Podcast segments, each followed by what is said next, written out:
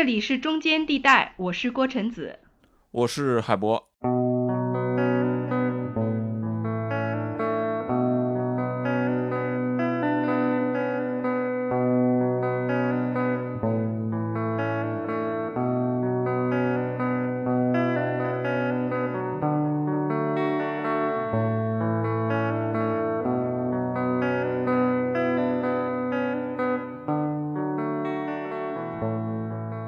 这一期的节目嘉宾呢是来自上海戏剧学院戏剧文学系的副教授郭晨子老师。那陈子老师是戏剧《乌达克》的编剧啊。我在十月份的时候在乌镇戏剧节看了这部剧，也和陈子老师呢见了面。这里得非常感谢人家乌镇戏剧节的安排啊，让我有幸和陈子老师见面聊天。但是那次聊天呢是特别即兴的呀，我们约定之后呢要详聊一期《乌达克》。但是现在我们就不是见面聊了啊，这期节目呢是远程录制。那陈泽老师先和中间地带的听众打声招呼吧。中间地带的听众朋友，大家好。呃，我也看到海博之前做了一些和建筑相关的题目，呃，希望大家对乌达克这么一位流亡在上海的上一世纪的建筑师有兴趣。谢谢大家。先来聊聊乌镇之行吧。我也是在乌镇看的乌达克嘛。那陈子老师整个戏剧节的感受如何呀？呃，乌镇其实之前也也也经常会，以前的戏剧节也去看一些国外的，呃非常优秀的剧目。然后去年因为疫情停摆了一年，呃，所以今年在疫情之下的戏剧节，这个感受觉得一切都很真实，一切仿佛又不那么真实。呃，真实的戏剧还在发生，演员们的表演，观众们的热情。我们在离开了乌镇之后，大概半个月吧，好像看到同乡因为有一例新冠的阳性，然后乌镇又封了闭封，又重新封闭了景区。对，所以就觉得一切真实的发生好像更不真实了，或者也可以说一切不真实的又好像更真实了。嗯，那是个短暂的狂欢。是。呃，我看您此前的作品是有一些是关注建筑这个视角的，您写过建筑家。那在乌镇呢，我们聊的时候也和您也提到和学生一起探讨过，就是关于老建筑的一些戏剧，就是怎么想到把建筑跟戏剧这两个不同的元素给结合起来的呢？啊，可能有几个原因。第一个原因，因为我的本职工作是戏剧学院戏剧文学系的教师，然后其实早在呃七年之前啊，我和学生我们一起，我们有一门课是社会调查。啊，那我就让他们来走访戏剧学院，因为戏剧学院所在的上海的一个位置是，呃，原来的法租界保留了很多老房子，那我就请他们请学生去探访这些老房子，然后来追溯老房子的历史，追溯住在老房子里面的这些人的故事，呃，这可能是一个渊源，所以我也呃带领学生们一起完成了建筑家，参加了南锣鼓巷的戏剧节。呃，学生忽然发现，原来在我们每天经过的房子里面，其实那么的有跌宕起伏的人事的变迁，有呃历史的这种变化啊，呃，这可能是一个原因，就是最初是为了让学生能够走出校园，走出寝室和图书馆，能够去实际的来看，呃，发生了什么。那第二个原因呢，是我觉得可能建筑本身，呃，它可以是一个特别好的载体来，呃，呈现在戏剧中，呃，那么本身戏剧发生的场域也并非只有我们说的常规的方盒子一样的剧场和镜框式的舞台，啊，那其实也有一个想法，我们如果做建筑剧场，比如说我们让戏剧就发生在这些。老房子里面就发生在这些已经矗立了百年的建筑里面，当然这个愿望现在还没有达成，但这是一个设想。那 还有一个原因呢是，还有一个原因呢是二零一七年，呃，我到意大利的佛罗伦萨大学和佛罗伦萨美术学院访学，呃，那是半年很有趣的经历，因为呃，在那里并不是在学习我的所谓的呃专业，就并不是在学习。呃，戏剧或者是戏剧编剧，呃呃，事实上我参加的是佛罗伦萨大学的建筑系的课程，那所以每天上课就是在一座一座的教堂里面上课，然后听那些意大利的老师如数家珍的讲他们的每一座呃建筑。呃，因为我们都知道佛罗伦萨是一个文艺复兴呃发生的地方啊，然后所谓有斯汤达症，就斯汤达当年到了佛罗伦萨，进了教堂就就就晕了，就是建筑本身，然后墙上的那些呃绘画，呃，那是一个视觉和心灵上都特别的呃会饱满，会受到冲击的一段学习的时光，然后也是在那半年里面，好像。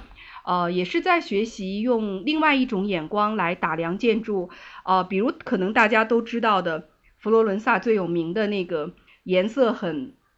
很奇异的，呃，粉红粉绿的那个圣母百花大教堂，那作为当年的呃布鲁涅内斯基的一个代表作哈，那其实会在那个城市的半年里面，呃，会来感受到，呃，建筑虽然是石头的，或者建筑本身它是冰冷的，可是。建筑的那种表达的或者传递的那个时代的热忱是真切的，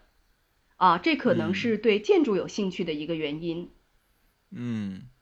这是从后之前的建筑家后来又写了现在的这个乌达克。大家对乌达克可能没有那么了解啊，他的生平事迹没有那么详细。但是现在这个戏称的这个上海中心的武康大楼，原来叫诺曼底公寓，其实就是这位。匈牙利建筑师的手笔，那很有对比意味啊。我们之前聊过的那个做大上海都市计划的包里克，没有留下任何一栋建筑，但是乌达克呢，却在上海盖了将近上百栋的建筑。那乌达克这个戏，其实我看下来，对于不太了解建筑师生平的人来说，是没有任何这个观剧障碍的。当时写剧本的时候，是不是也在不断的调整？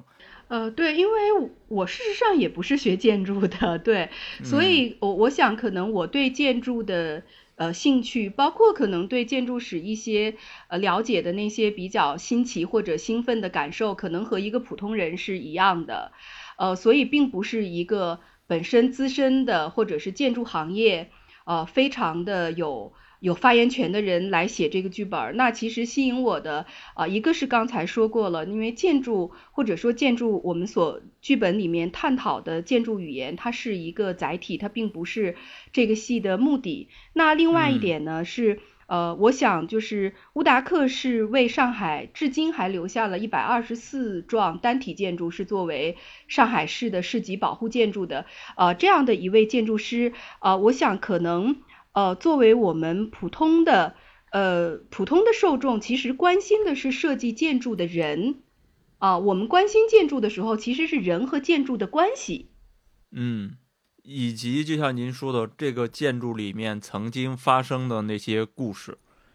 对历代的一些故事。嗯，对。其实整个剧看下来，呃，是有国别啊、民族啊、移民啊，其实非常多的这种身份认同的话题的。我知道这也是您在写这个剧本的时候，不断的在调整，不断的遇到一些现实的问题，然后添加到里面去的。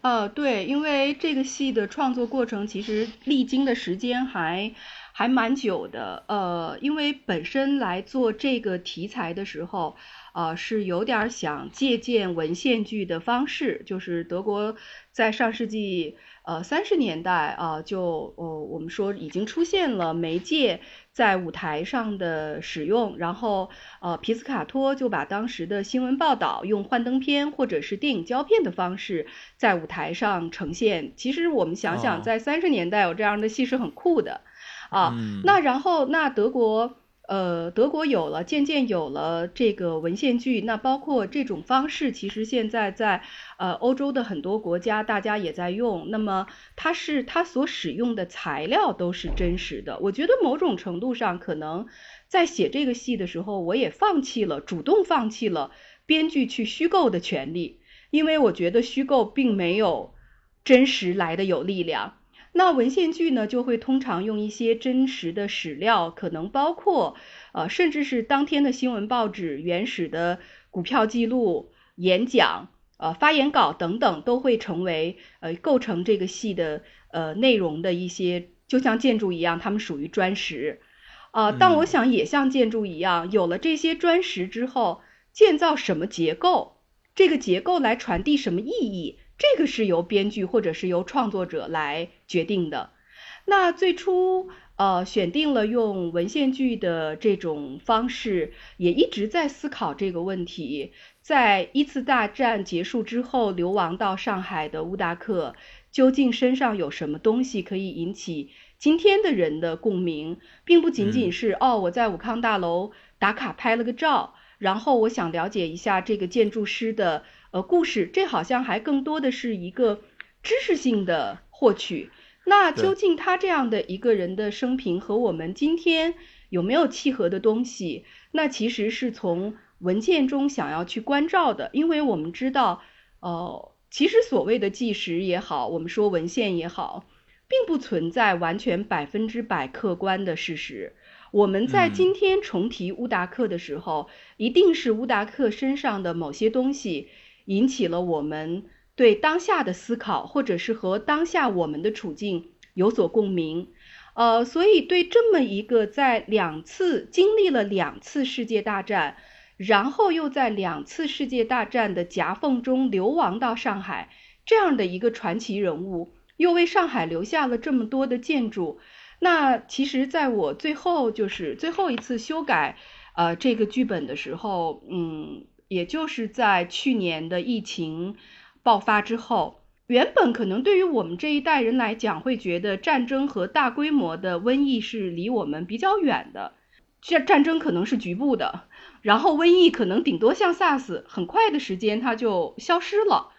呃，我们没有想到会有一场新冠疫情蔓延的时间如此之久，覆盖的范围如此之广，在这种体验下，可能会忽然的一下子生出来一种这种不确切的感受。就我们原来认为这个世界是确切的，但是新冠发生之后，我们发我们发现不确切了。然后包括日常生活里面的，呃，因为控制传染源、遏制疾病蔓延的这种隔离，啊，包括我们日常的现在的呃扫健康码啊等等，我觉得又在有形和无形的建立起来各种我们可以说它是屏障，也可以说它是藩篱。那其实。国家与国家、城市与城市、人与人之间，可能都会建立各种界限。那这对于这种界限，对于这种界限的感受，和这个始终在艰难的寻找身份认同，作为一个移民的老前辈的乌达克，好像这个之间，我觉得找到了一种通道。嗯嗯，现在的一些问题投射到了乌达克本人身上。啊，对。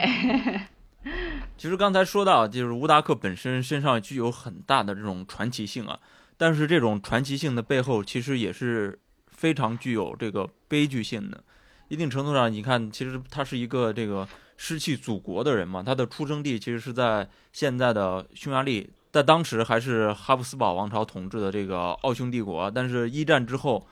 那个奥匈帝国就解体了，就没有了，相当于他是一个没有祖国的人了。之后呢，又流亡上海，还用了一短暂的这个俄国的护照，直到俄国又变成了这个苏维埃，他又换回了整个匈牙利的护照。但是二战期间呢，匈牙利又跟德国站在了一起，就很难想象啊，一个远在这个上海的建筑师，他分别受到了红色共产主义和法西斯主义的洪流的冲击，而且这也到了影响到他日后去美国移民的时候。都遇到了很大的问题。其实您的剧本就是从乌达克跟美国移民官的对话开始的，而且对话呢是一直贯穿于整个剧中的。当时是怎么设计这个这个开场跟这个结构的呀？我觉得这还很巧妙的穿插穿插这个乌达克的一生的，其实是。哦，对，因为乌达克在一九五一年接受美国移民局的问讯是一件真实的事情。呃，那当时又刚好是在二战结束之后，麦卡锡主义盛行，呃，麦卡锡议员对当时的美国总统很不满意，认为他们还是在无形中助长了 共产主义，是一个比较复杂的一个历史背景。就像刚才你讲到的，那因为。呃，乌达克本身他在中国的经历，他用过沙俄的护照，跟他的匈牙利国籍，使得美国移民当局很怀疑他和共产主义有所牵连。呃，但是我想这个也许能够去找到一些更切实的材料，但是很遗憾，就目前我的能力，我看不到当时的这个移民的移民官对他的审讯，所以这一部分其实是呃，作为一个这是结虚构的，对这一部分是作为一个结构的支撑，呃，然后当时我也我也试图从从自己的阅读经验，呃，无论是文学作品、戏剧作品还是影视作品里面来。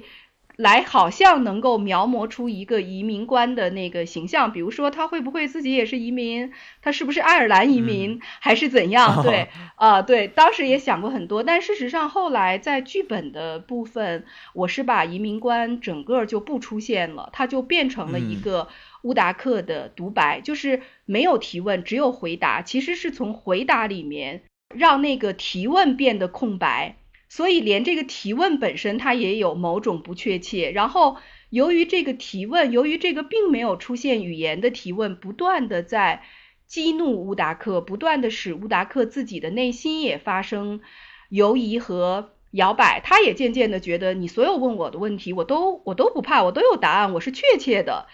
到渐渐的发现，其实他对于发生在他身上的很多事情也是不确切的。我觉得，其实任何提问可能都会是一个黑洞。我们本来以为很明白的事情，会渐渐的变变得不像我们以为的那么清晰。对，所以可能在剧本的处理里面，就是这个移民官是不出现的。然后在导演的处理里呢，他觉得应该对观众更友好一些。觉得好像那些移民官的那个提问应该作为一个情节上的路标，所以他录制了，呃，提前录制了一些这个声音，然后作为移民官这个不出场的呃形象。因为我我我当时的一个想法是，由这个审问可能能够将他的呃一生能够呈现出来，所以相应的其实我是用了，我是设计了用四个演员来扮演乌达克。那一个最年轻的是刚从奥匈帝国的皇家约瑟夫理工大学建筑系毕业，然后就应这个皇帝的下诏，他就去做了炮兵，升到了炮兵中尉，呃，然后没有想到这个战争中受伤，而且是在俄国的土地上，是在西伯利亚，呃，然后又牵扯到当时哥萨克人跟这个苏维埃的这个围剿，啊，那在这样的一个背景下，他就很勇敢的做了逃兵。呃，从一个俄国的醉鬼手里买到了一张护照，然后他又改了自己的出生地，然后他又留下了他为俄国的铁路公司所有的这些能够证明他身份的文件，比如说工资单，是以这样的情形到了中国的哈尔滨，然后遇到了俄国的边境官，进入了上海，因为说当时世界上只有两个地方不需要。护照就可以开业，一个是摩洛哥的丹尼尔市，一个就是中国的上海。哦，原来原来这是这是逃亡上海的一个核心的原因。对，这是他逃亡上海的一个核心理由。对他，因为当时的上海是不需要他有身份证明文件的。然后当他来了上海，呃，我们可以可能假想会有这样的一个场景：当他来到上海，当他看到了租界，看到了租界和华界的反差，或许有一天他看到了。外滩上面已经有那么多英国和美国的洋行，已经建了很多新古典主义的房子，啊，然后在这个时候，他只有一个念头，说我要谋生，我要挣一笔钱，这笔钱足够我买到回家的船票，我就会离开这个远东的城市。那没有想到，这个时候他的祖国没了，就像你刚才讲的，就是历史上曾经那么庞大的奥匈帝国，在一战之后分崩离析，瓦解了。那他只好继续用他的俄国护照，那这个也是美国移民官可能会怀疑他的一个理由。你为什么那么久的用了一张假护照？那这是由第一个扮演乌达克的演员来完成的。那第二个扮演乌达克的演员其实是他在上海慢慢的用他的建筑的呃能力为自己获得了一席之地。可是这个时候呢，他的他的出生地其实是被划分在了捷克。哦，对，所以后后来有人也说他是个捷克建筑师。对，对，所以他这个时候就只能拿一个捷克的护照。虽然他从父从父亲，呃，他是讲这个匈牙利语的，但是因为他的出生地是捷克，然后他的父亲也是一个建筑的承包商，是一个营造商。那他的父亲呢，就得了这个糖尿病。他的父亲也是因为奥匈帝国瓦解了之后，他没有办法再回到匈牙利，就是没有办法到布达佩斯去获得治疗，所以就死在了呃这个属于捷克的这个地方。那乌达克是事隔三个月之后才收到了欧洲发来的电报，才知道父亲已经不在了。那他就要急急忙忙的赶回家奔丧。那这个时候他只能暂时的先用一个捷克的护照。对，所以这是第二个阶段的乌达克。那到了第三个阶段的乌达克，他到了这个他的建筑事业如日中天，可是身份的问题依然对他非常的困扰。那一直到他申请到了匈牙利的护照之后，呃，很快第二次世界大战就爆发了，然后这个他就接受了担任匈牙利驻沪荣誉领事的这样的一个职责。嗯，那么等到了一九四七年。战争结束，然后当时的国民党政府，呃，对于他，因为他是属于这个法西斯的阵营的国家的外交人员，那当然会对他，对，会对他有很多的监视，甚至他的事务所都受到了监视。所以最后他离开中国的时候，呃，对上海是恋恋不舍的。呃，但是当时的局势，他也只能离开了。可是这时候他又回不去匈牙利了，嗯，因为他虽然事先在匈牙利买了一百五十三公顷的土地，打算呃全家以后落户匈牙利。可是这时候我们知道，匈牙利变成了社会主义苏维埃国家，对一切土地收归国有。那么他的他原来要为自己养老的那片土地也不再有私人的持有了，所以最后他只能申请去了美国。所以一个人的。一个人的命运可能就无形和无意中被历史书写了。嗯嗯，就是时代的洪流在乌达克身上是非常明显的。那我们就不过多的剧透乌达克这个戏剧本身了啊，我们聊一聊这个乌达克本人。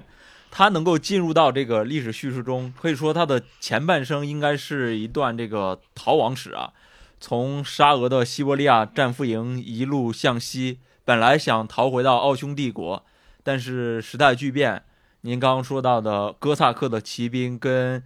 苏维埃的红军，红军与白军相遇相遇了，然后他就无路向西，只能往东，所以他就一路逃亡到了这个西伯利亚，然后到达了中国的东北。很难想象他是怎么能一路穿过西伯利亚大平原，一路跑到中国东北的。这应该是整个逃亡史上也是。非常那个魔幻的一段历程啊！只要单靠走路，或者是单靠，就即便是有这个铁路沿线的话，这段逃亡的过程也是非常艰辛的，可以说是。呃，对，这个也是我们今天可能难以想象的。就是一方面，乌达克非常用心思的留下了他工作的呃文件，呃，然后他也借助了一段那个手摇小火车，对。呃，但是可能我们想在那个冰封的广袤的土地上，他还是有非常艰苦的旅行。呃，换一个角度来看，可能我想这个和乌达克从小接受的家庭教育也许有关，因为他的父亲相对来讲非常的严厉，在他还是一个孩子的时候，呃，在他还是一个小学生的时候，呃，父亲就会委托他做一些事情，比如说去采石场。跟那个采石场的老板去谈这个建筑用的呃石头啊，谈价钱，谈合同，对，所以我想呃，也许他童年的这些印记对于他的意志力，包括他的体力，可能都有一个很好的锻炼。嗯，确实是一个传奇的逃亡史。对对，那其实他在青年时代是学的是建筑。那在匈牙利，在奥匈帝国，他有没有一些前作呀？有没有一些作品出现？因为他当时太年轻了嘛。呃，应该在他的出生地附近，就是在今天的捷克境内，呃，有他青年时代、学生时代设计的一座小教堂，非常朴素的一座小教堂。因为他其实一辈子对教堂建筑也是情有独钟的。呃，然后另外就是他在已经参军了之后。哦，这个也很有意思，就是在他作为一个士兵的时候，一个是他设计了一些，呃，打仗用的工事啊，这个还为他赢得了勋章。然后另外一个也是，当这个他们穿越这个呃欧洲东部作战的时候，在今天的波兰境内，曾经就是他以士兵的身份也设计过一座小教堂，而且是建造起来的。但是这座小教堂现在已经毁掉了。哦。对，是在今天的波兰境内，就是说参军期间还会热衷于画图去做设计的。对他还还在画图，就包括有有时候一些他会了解的一些地形，然后呃，到底这个怎么样去建建造这个建筑，去建造一些军事的工事，他也设计过。啊，就像刚刚我们提到，他到了中国东北，然后跑到中国的上海，其实是为了呃能够赚钱回家，是他首先要考虑的一个事儿的。其实他到到达上海也是为了赶紧的是谋生，然后赚赚到一份那个回匈牙利的嗯车票，这是他可能最先考虑的一个事情。对对，刚来上海他也住小阁楼，嗯嗯。那初入上海，乌达克的其实他的身份危机就开始出现了，因为一战时期奥匈帝国是作为战败国出现的。那奥匈帝国和德国人当时在上海的日子似乎是不太好过的。呃，对，因为当时我们会看到，呃，比如说上海当时的有轨电车分为一等车厢、二等车厢，嗯，啊，所以像乌达克，呃，是没有资格坐一等车厢的。呃，一等车厢要给英国这样就是战胜国的人来乘坐，所以当他呃找到他的第一份工作，就是克利洋行。克利是一个美国人，在上海开办建筑事务所。那克利就告诉他，呃，为什么德国人在上海还是可以坐一等车厢？是因为德国人在上海建造了很多的医院和医学院，赢得了上海市民的尊重。所以他告诉乌达克。如果你有本领，如果你的建筑被这里需要，你就可以在这里生存。嗯，上海可以说在当时因为一战吸引了大批外国人啊，包括像乌达克这样的有点逃亡性质的人，然后其实还有很多这种商业富豪去参与到这个地方，它一一定程度上成为一个远东的飞地，一个新的经济增长点了。像沙逊这样的富商，其实在那时候也都进来了嘛。对对对，比如说那个，呃，前一阵子，呃，如果我没有记错，就是大家在关心那个《第一炉香》嘛，嗯，关心那个电影的时候，说到那个许鞍华和王安忆的那个创作过程，哈，就还谈到那个河东，就是河东身上是不是有那个男主人公的 影子？对，呃，因为河东也是这样的一个一个身份啊，然后也是一个。对，也是大亨，然后呃，然后呃，庶出或者是私生子这样的一个呃身份混血，对，然后那个像布达克在克利洋行时期就为河东建造了住宅。对，呃，人生地不熟的乌达克在这个克里洋行其实一步一步从画图员开始，成为整个洋行的合伙人的。像您刚刚说的河东住宅和诺曼底公寓，就是当时他的一个代表作品了。一个没有太多实践经验的建筑师是如何一步一步成长为像诺曼底公寓这样的大大型建筑的一个建筑师的呢？这个经历也是非常具有这个传奇性的。你你能你如果放到现在，一个小白建筑师是很难在这么年轻、这么短的时间内去盖这么大的房子的。呃，这里面我想可能乌达克本身，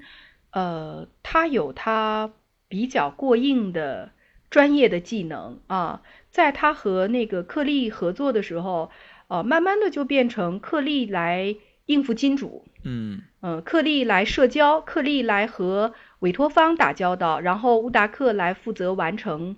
呃委托方的这些委托。呃，一方面他在匈牙利的皇家约瑟夫理工学院还是有非常扎实的功底。呃，而那个时候学到的东西和当时来到上海的外国人，就是他们的呃他们的租界，他们希望在远东找到家乡的感觉。呃，应付这一套，乌达克的本领是够用的。呃，然后他在克利洋行也是呃会在开始他只是绘图员的时候，可能他会自作主张的来修改图纸。嗯。呃，他会说，比如说，呃，银行的建筑，银行的建筑需要那些古希腊开始的那些柱子，那些柱子会给人一种稳定感，会让人信赖。那当他这样的，呃，自说自话的修改做的多了，克利就很奇怪。然后这个这个绘图员有点不一样，这个绘图员到底是干什么的？对，开始渐渐的信任他。然后直到乌达克负责的项目越来越多，那这时候他已经有远超过一张船票的钱了。啊，他不止一次的向克利提出，他很久没有回家了。嗯，他想要回到匈牙利，他想要回到父母身旁。那这个时候是克利用合伙人的这个条件来吸引他留下来继续为他工作。嗯，其实这里可以多谈几句这个诺曼底公寓啊。我查了一下，它的业主呢其实是万国储蓄会，也能看出当时上海主要是这个银行投资这些房地产还是非常普遍的。另外，另外我还看到一个材料特别有意思，一个。初入建筑业的这样一个年轻人，他怎样去设计房子呢？很大程度上可能就是参考一些外部世界的一些现有的，呃，设计元素的。像武康大楼，特别像美国的那个熨斗大厦。因为有人考证过一个事儿，就是说，有一位作者收集了乌达克的一些藏书，他的藏书当中，其中有一本就是，呃，纽约出版的一个杂志。那个杂志上呢，就有这个美国熨斗大厦的图片。当时应该乌达克可能是看到了这个美国熨斗大厦，才做出了跟它类型相似的武康大楼的。这也是说，一个年轻的设计师，一个年轻的建筑师，在设计那么多房子的时候，他肯定有很多这个参考资源的。参考资源的来源是什么？有可能就是这些外部的书籍啊，最新的杂志啊。这些东西，呃，是，嗯，乌达克的建筑本身，其实包括后期它的国际饭店，也是参考了当时很多芝加哥三十年代开始盖的摩天大楼。嗯，然后乌达克，因为他，呃，作为出生和成长在中东欧的人，他是非常受不了上海的夏天的，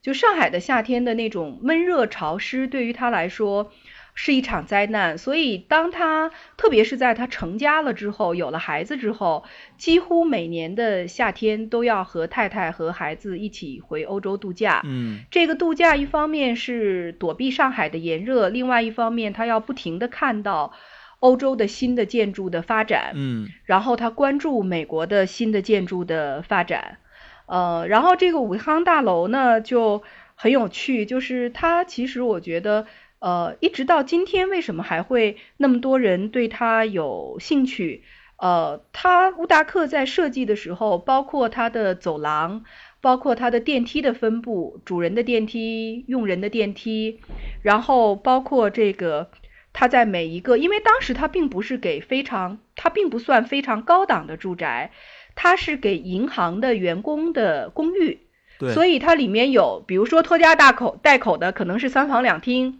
然后那个刚入职的可能就是单身公寓，对，呃，然后那个呃房子，它在每一扇，就它在那个门的背后都有一个卡槽，是可以放熨斗的，就是白领出门之前是可以烫自己的白衬衫的，嗯，所以我觉得可能对于呃对于上海来讲，就是这种这种物质性啊，就是它是一种特别的可以直接进入的一种西方的生活方式。就是在它的这个外形背后，它那个建筑本身，它的布局，它的功能啊，它是一种直接可以进入的西方生活方式。对，因为还有很多佣人房间嘛，他还给单独单独设计了佣人房。对，这其实欧洲的旅行对于乌达克整个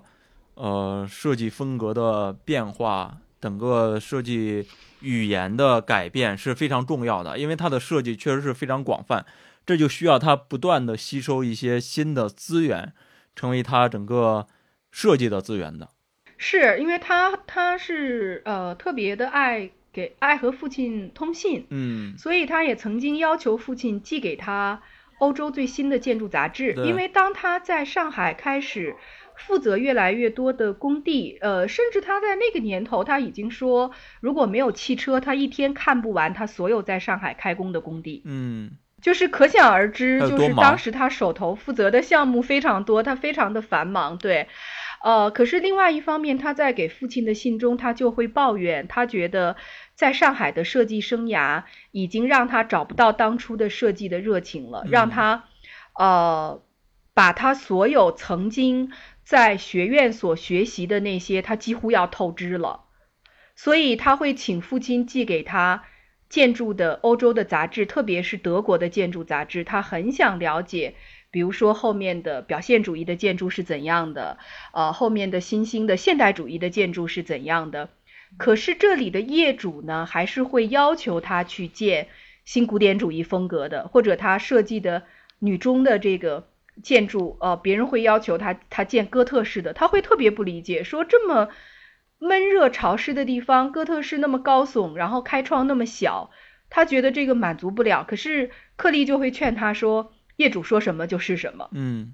嗯，对，从他设计的这一百多套房子里面，你也能看出他的风格是在不断的有一个变化的。那这种变化是不是也是也能看出他是比较适应这个业主提出的这个要求的？但是。你要是你要是如此配合的业主的要求，你就可能导致你失去了自己的这个设计语言了，没有自己的建筑语言，这可能是也是他后期在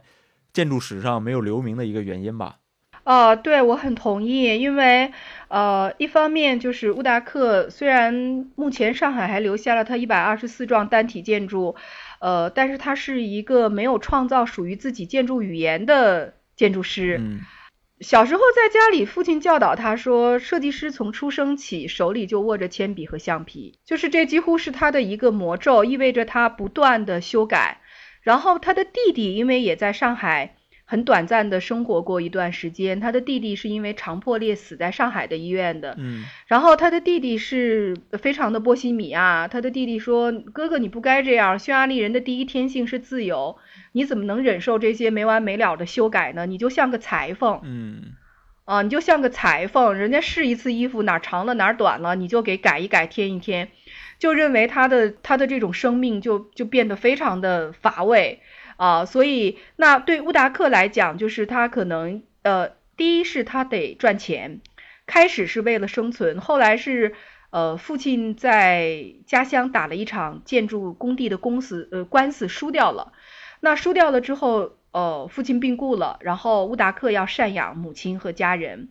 那当时他在上海能够得到的收入是很丰厚的，他需要赚这笔钱，嗯，所以他就要听从业主的吩咐。那第二个原因也是，就乌达克对建筑的理解而言，从他学生时代，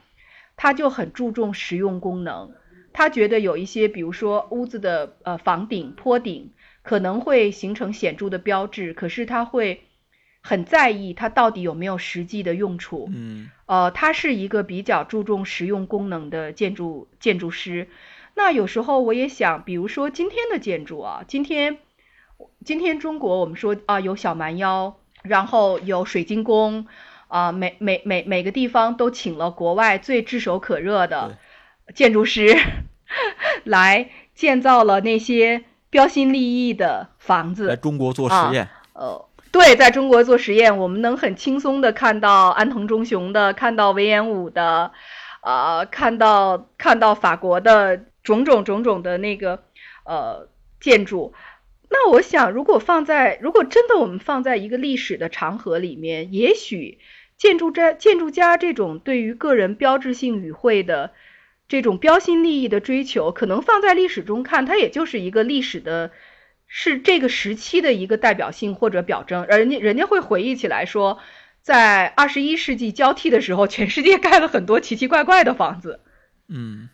可能回过头来说，就像乌达克是一个就非常质朴的，我盖房子是为了人用的。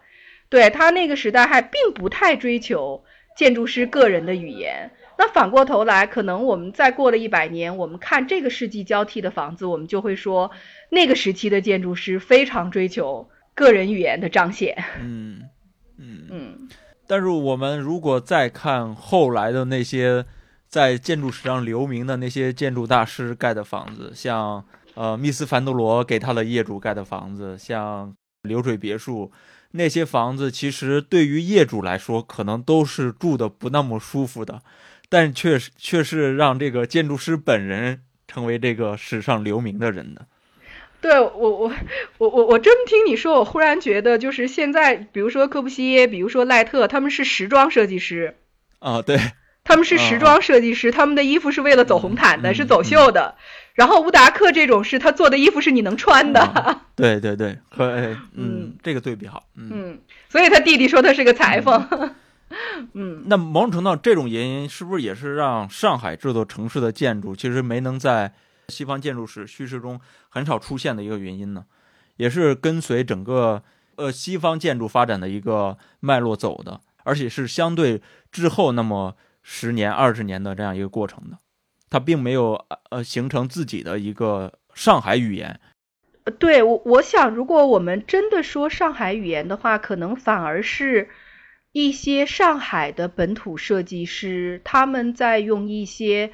中国元素和呃西方的这种建筑语言，可能他们做了一些融合，做了一些混搭。嗯啊，其实，在那个时代，也就早在贝聿铭之前，在乌达克所活跃的那个时代，这种尝试也开始了。对对，待会儿我们可能会聊到啊，我们接着来说这个乌达克之后的一些建筑啊。特别是您在剧中写了很长的一段，其中是关于木尔堂的故事。因为乌达克也设计了很多这个教堂了。您在写剧本的时候，我看木尔堂的故事其实是占据了整个剧中挺重要的一部分的。当时是怎么考虑要着重体现这个木尔堂作为乌达克的一个代表存在呢？我们刚才也说到，乌达克的建筑设计涉及了几乎各种类型，哈，他为上海设计过电厂、水厂、啤酒厂，对，然后他也设计设计了电影院、剧院，然后公寓、酒店、私人的豪宅，呃，然后在这里边呢，我觉得可能他呃他自己格外用心的可能是教堂的设计。啊，他在上海一共设计过三所教堂，一所教堂是德国人委托他的，呃，就在今天的呃常熟路，就是在静安寺，呃，后来那个教堂拆掉了之后，一度成为了希尔顿酒店的所在地，对，那所教堂是已经不复存在了，对，然后还有一所教堂呢，是在今天的上海的动物园西郊动物园。啊，那个教堂也很有意思，叫燕西堂，呃，它是由这个震旦大学向明中学的创始人，就是马相伯先生，呃，募资来建造的。它原来是一个天主教徒的公墓。那么接下来呢，就是莫尔堂。莫尔堂因为它靠近上海的人民广场，这个地段很繁华，它的位置让它受到了更多的关注。那为什么我会对燕西堂，特别是对木耳堂会比较有兴趣？是因为在当时委托乌达克来建造的，呃，委托方都是中国人。呃，刚才谈到了燕西堂的委托方是这个马相伯先生哈。马相伯因为在中国近现代的教育史中，包括他在宗教的教会的这个呃地位很特别的一位老人。那呃，莫尔堂呢？呃，委托他这个出资改建的代理方，呃，是这个当时受到了美国南方监理工会委托的宋耀荣。宋耀如就是宋氏三姐妹的父亲，所谓的这个查理宋啊，查理宋。那当时这个教会和中国社会的一个关系就很有趣，因为包括。呃，乌达克的另外的一个很重要的委托人是陆伯宏，陆伯宏是得到了教会的呃嘉奖的，呃是受了勋章的。那当时的这样的一些建筑，就是这些教堂建筑，是和西方的教会有千丝万缕的联系。而当时这些西方教会在呃上海呢，呃是由比如说像马相伯或者是呃宋耀如。啊，是由中国人来负责的，所以就搭起了一个很奇妙的一种桥梁。然后另外一方面呢，是达克的家族里面有这个路德派的教师，然后呃牧师有路德派的牧师，然后乌达克自己在他的中学时代，他的理想是从事神学或者是宗教考古。所以这可能也是他对宗教建筑特别用心的一个理由。嗯，之前叫木耳堂，现在应该改名叫穆恩堂了，是吧？穆恩堂，对。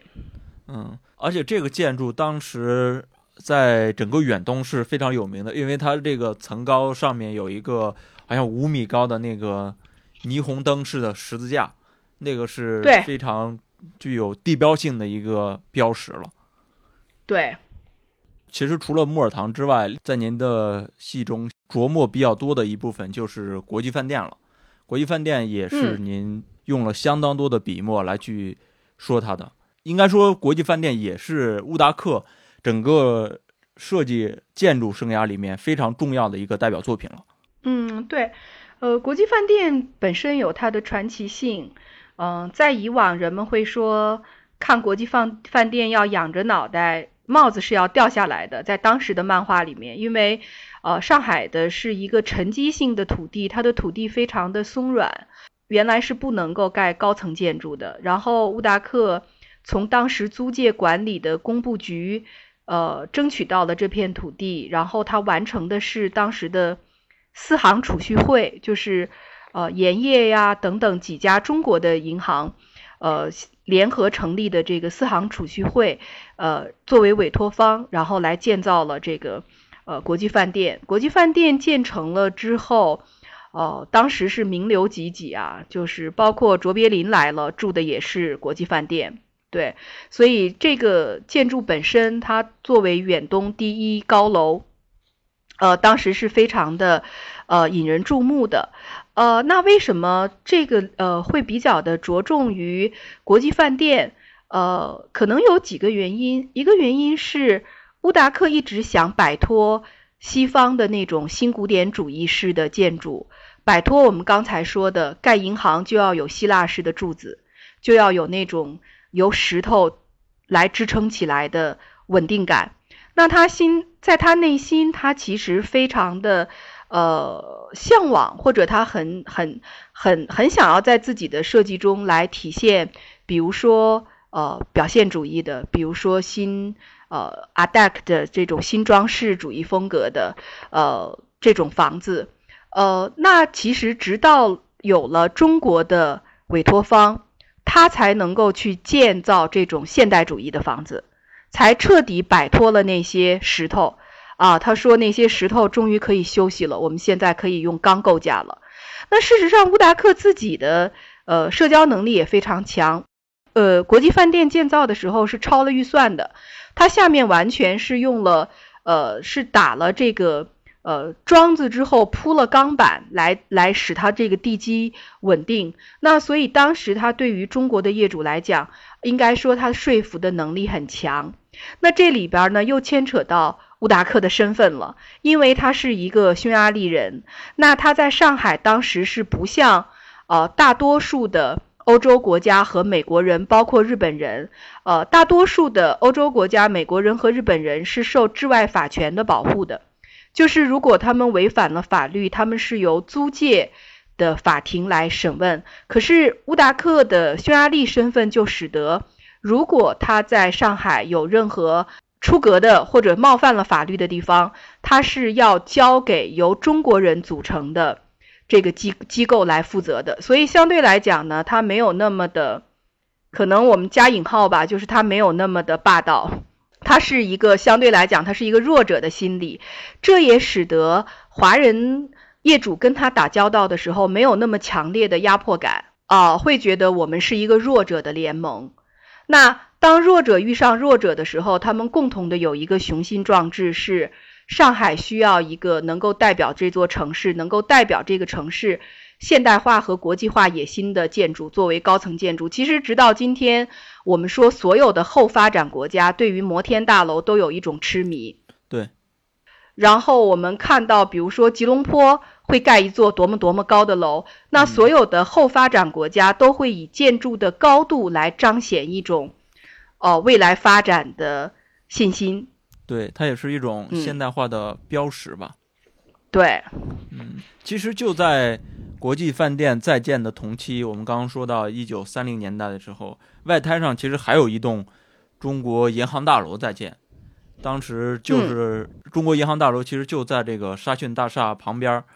原本其实中国银行大楼想要盖三十四层的，但是当时的公共租界的工部局就拒发这个建设执照，最终中国银行大楼是降了一半，变为十七层，是六十九米。低于沙逊大厦的七十七米，而这个中国银行大楼的设计师、建筑师就是陆千寿嘛，嗯，他是这个中国银行大楼的这个建筑师，他应该是用了一些中国元素和中国风格的。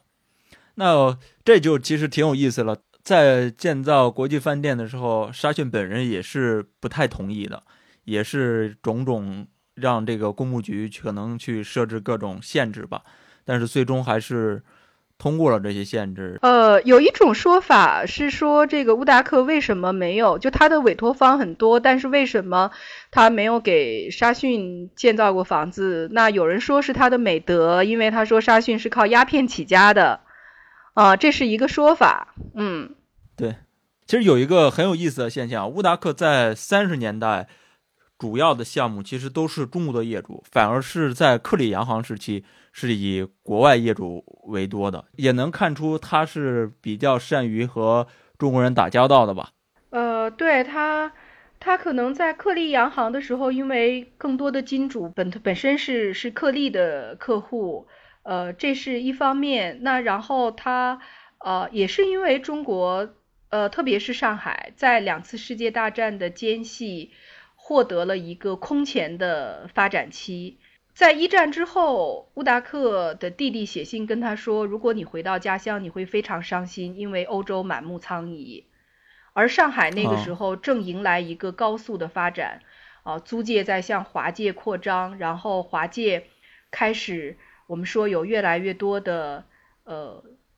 有视野、有国际视野、有有海外的经验，呃，有对国际化大都市的憧憬。”呃，有这样的，有这样的华人精英的出现，那包括他合作过的呃孙科，包括这个大光明电影院的投资人卢根，也包括这个绿房子的主人吴同文。就是现在，就乌达克自己也说，他接触到的这些中国人是对于现代化的都市和现代化的生活方式有有有向往的，是要在这个古老的东方的这个城市。呃，能够去让它呃保留东方的那些呃那些那些那些元素，或者是那那些呃那些生活呃，可是另外一方面呢，是对于这种呃西方的这个生活方式，是一个非常主动的去拥抱和融合的姿态。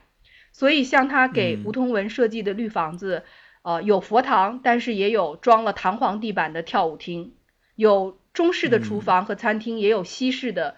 厨房和餐厅，对，是一个中西合璧的一个年代。嗯，对，这里我们就可以说一下乌达克给一些呃上海的知名人士吧盖的一些房子，更多的是一些私人住宅。像第一个可能比较典型的就是留级生住宅吧，现在是上海作家协会的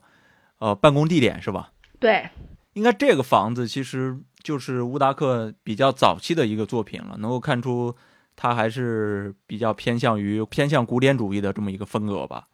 呃，对，刘吉生住宅是他比较早期的一个代表作，他也设计的呃非常用心。如果八卦一点的说呢，可能和当时就是乌达克的一个。呃，家庭关系呃有呃紧张是有有有有有有有一点儿有一点儿关联的，因为刘基生这座房子是送给他的太太陈定真的四十岁生日礼物。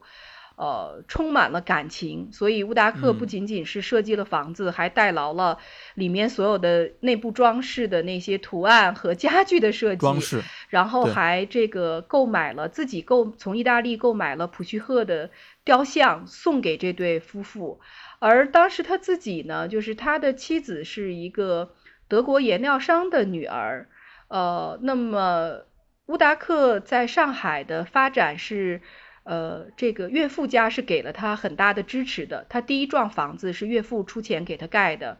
呃，后来他跟岳父合伙成立了一家房地产公司，注册地在美国。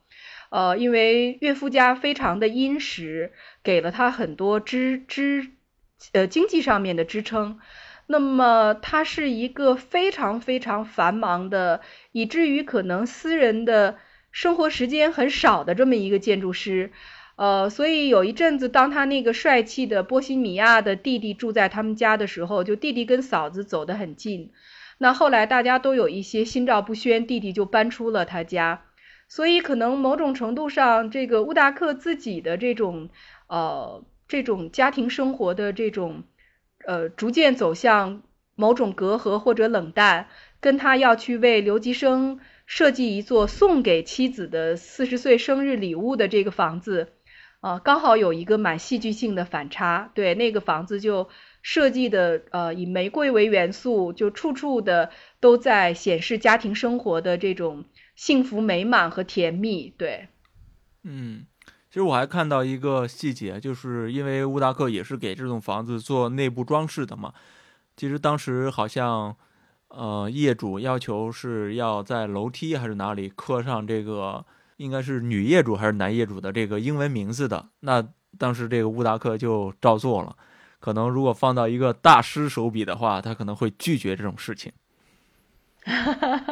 哈哈哈，呃，是。另外一个比较著名的房子就是孙科住宅了，这其实是乌达克本来给自己盖的房子，但之后呢，呃，孙科特别喜欢，就卖给孙科了。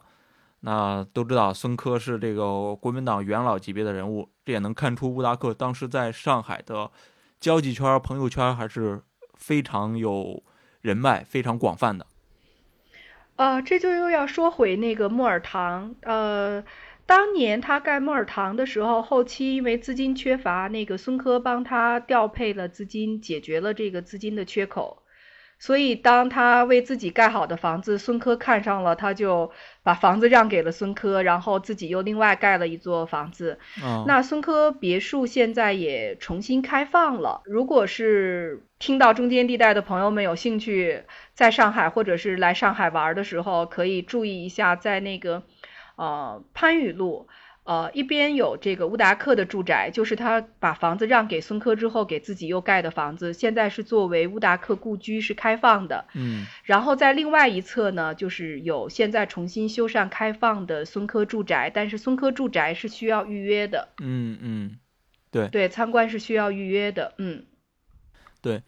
刚才说到这个孙科住宅啊，因为它之后呢，成为了上海生物研究所的一个办公用地。因为有一个小的历史故事吧，就是孙科的长女之前来上海的时候，看到这个孙科住宅变成生物研究所的办公用地之后，就比较生气啊。不过后来逐渐的修复，孙科住宅有了这个呃之前的样貌吧。对他跟孙科应该还是蛮有交情的，因为后来孙科做了上海交大的校长，呃，还委托他呃在这个上海交大还有两座建筑是乌达克设计的。嗯。另外一个比较重要的转向就是乌达克在一九三零年代后期设计的房子里面，能够看出他不断的在向现代主义去引进了，像国际饭店以及后来的就是梧桐文住宅是比较明显的，包括他后期设计的那个达华公寓，其实都是一些现代主义风格的建筑吧。嗯，这其中转向是不是也和这些业主有关系啊？像特别是这个吴通文住宅。它好像这个风格是结合了现现代主义风格，还是很明显的。对，因为吴通文也是一个非常爱赶时髦的人啊。吴通文喜欢社交，然后这个就上海人说的“白象”，就是一个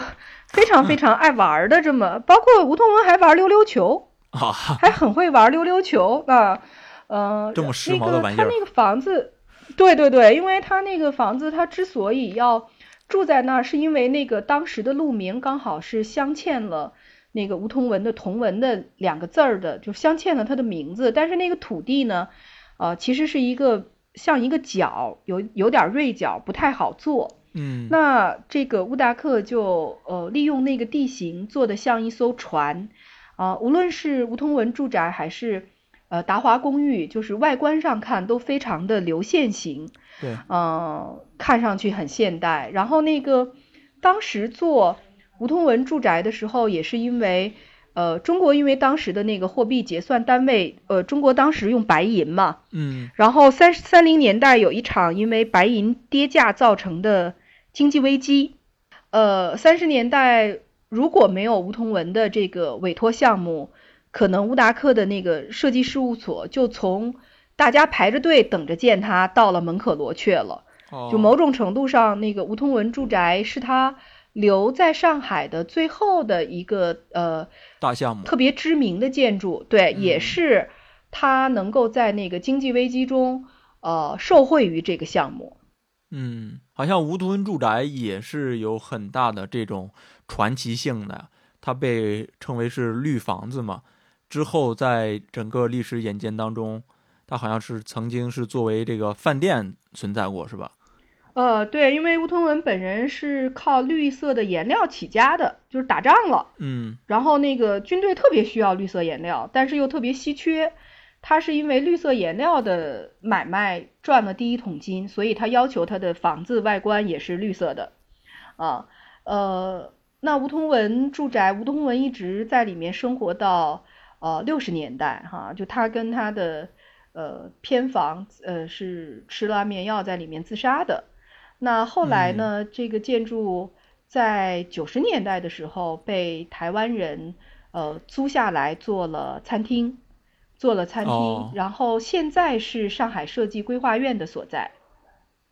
哦，现在已经改变这个性质了，已经不是那个吃饭的地方了。对，现在是上海设计规划院了。嗯。啊，好吧，然后我对上海太不了解了。啊，其实从这个。呃，上海进入到了孤岛时期之后，就是三十年代末期，乌达克的项目能够已经看到的是非常少了。几个的项目我看了一下，其实都是和德国、意大利相关，这也是时局所限嘛，他们都是这个轴心国联盟嘛。其实，在您的剧中还有一个很有意思的花絮啊，就是您提到，当乌达克在建这个国际饭店的时候，年轻的很小的贝聿铭其实还去参观了这栋建筑。呃，我看到有呃，我看到的资料是，呃，国际饭店的建筑工地上经常会有一个骑脚踏车的小男孩儿。那个年代其实骑脚踏车也挺时髦的。然后那个小男孩就不相信说这个楼说要盖多少多少层，这可能吗？然后我想当时的那个建筑工地就是我们刚才所讲的那些。密集的桩子跟那个以钢板而不是以松软的土壤做地基，呃，我们设想在他建造的当时的那个工地是壮观的，对贝聿铭，对于幼小的贝聿铭是曾经有过震撼的，所以贝聿铭说：“我长大了也要也要做建筑师，我也要盖房子。”嗯嗯，其实我后来看一个材料，发现因为四八年到五八年，当时呃乌达克在美国的伯克利居住嘛。好像贝聿铭当时也是同时已经入籍美国了。乌达克的女儿曾经回忆说，在此期间他们俩还在，应该是伯克利会过面。哦，是吗？这是我第一次知道，这个太有趣了。嗯，只不过是具体聊的什么就就没有具体说明了。嗯，我们聊了嗯乌达克的这么多建筑的历史啊，其实更有意思的是这些建筑随着时间的引进。是在不断被新的人物、新的叙事、新的事件所改变的。就像国际饭店吧，它是在一九八八年才开始有了第一次的翻修，这同时也意味着外滩的这些建筑开始受到广泛的关注。呃，陈子老师，这是不是也跟整个改开之后很多外商台资的进入高度相关呢？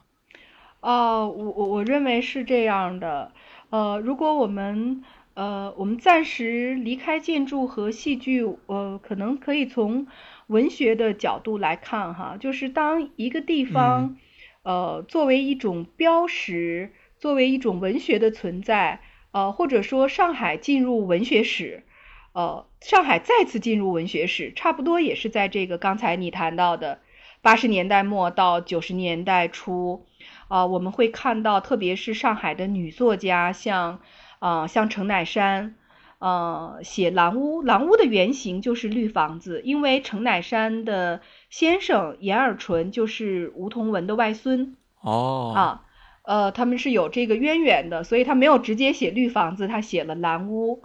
然后在九十年代一直到今天还蛮畅销的，有这个陈丹燕的书。对像上海的金枝玉叶，上海的风花雪月，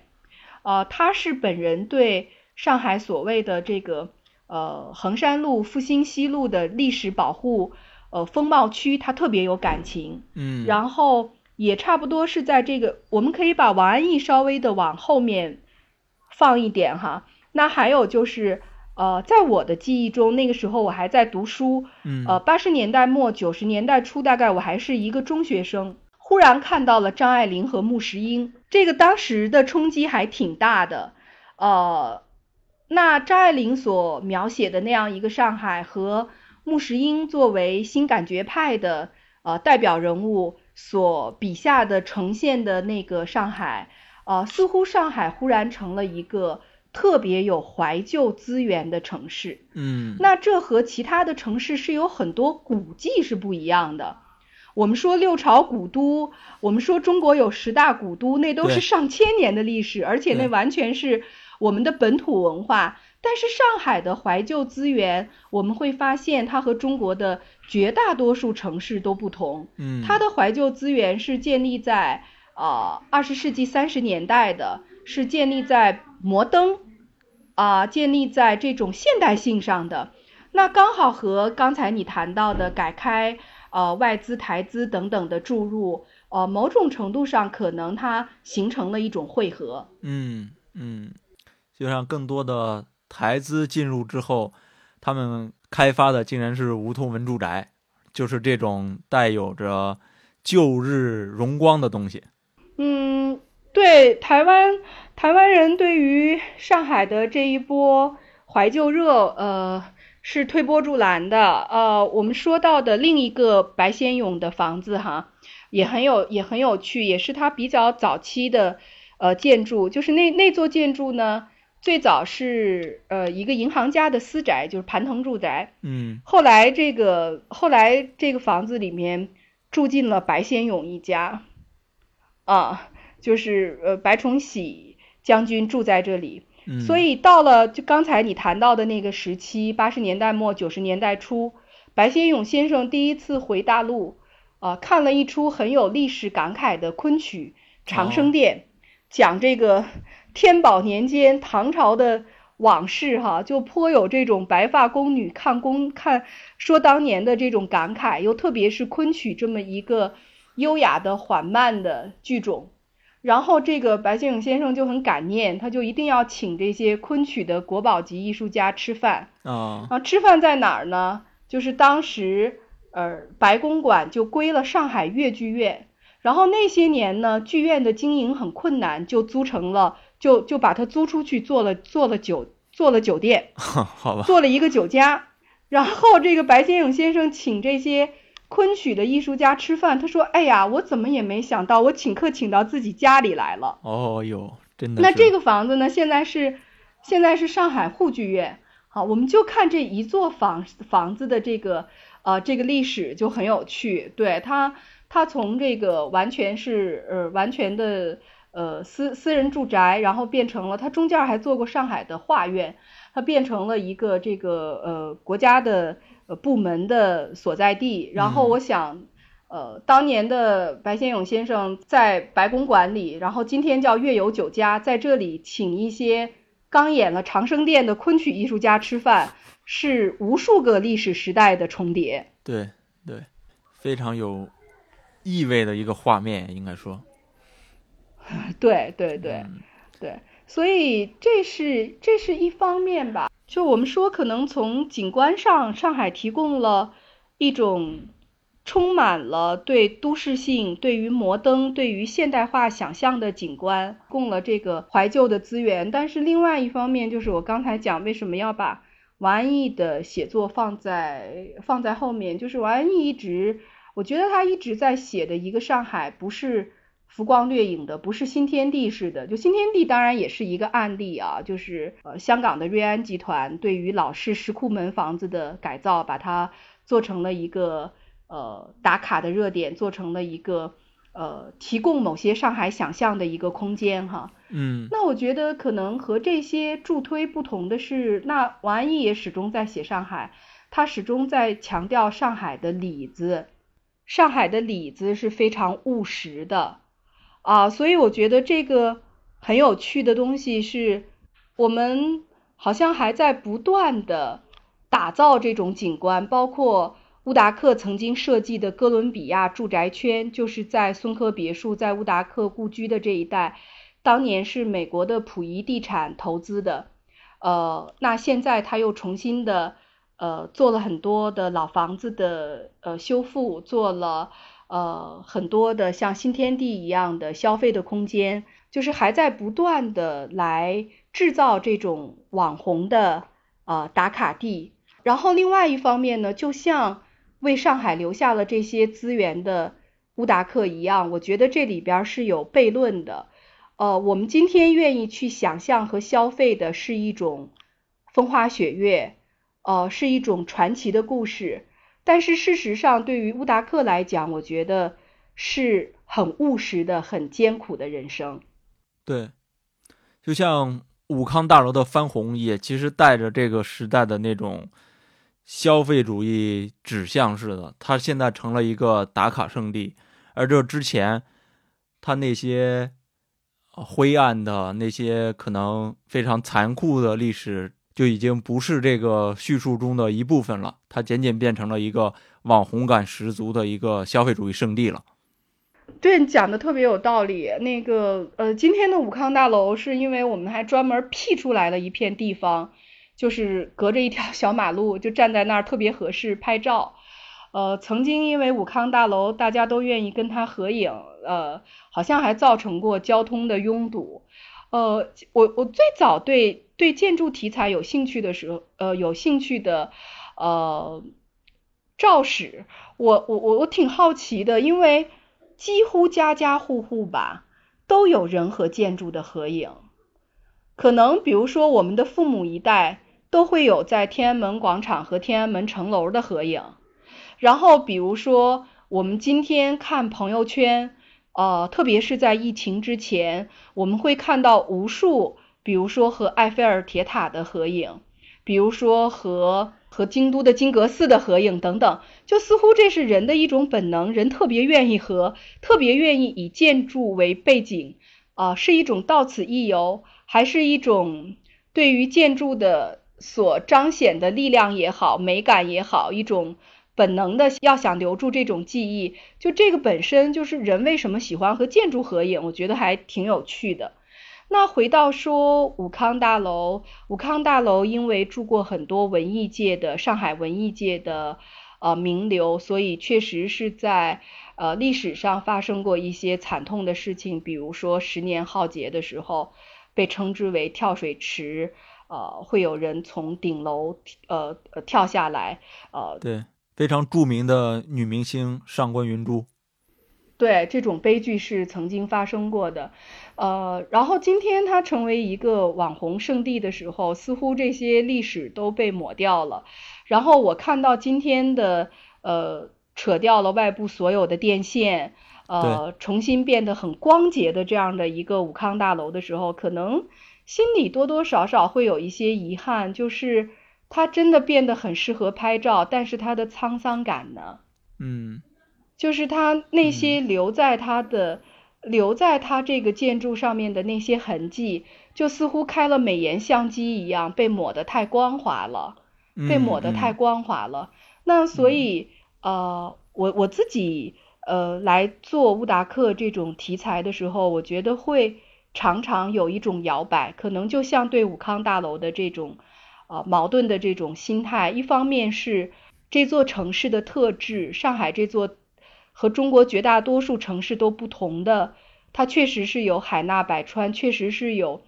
对于西方文明的这种开放、包容、拥抱的这种态度，才铸就了一个上海。但是另外一方面，在写乌达克这样的题材的时候，乌达克的。真实的个人的际遇是什么？他困在各种身份，他在找他身份认同跟他的建筑语言的时候的那种困顿。他为了生存不惜一切努力，呃，所留下的这些建筑遗产，这么混杂的这种建筑语言，包括我们说他有那么多的房子，他却不是一个一流的建筑大师的这种遗憾，就仿佛又是趣味的。所以好像永远是在。为它增加更多的光环和光晕，和回到事实，我们来思考，就是我们能不能把很容易断裂的历史重新串联起来？那我觉得，如果说能够使已经割裂的东西重新回到我们面前，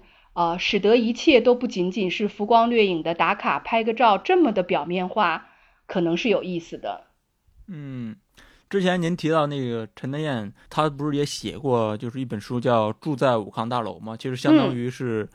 呃，武康大楼住户的一些口述史吧。对，那是一个挺重要的，就是住在这里面的人跟这所建筑的关系。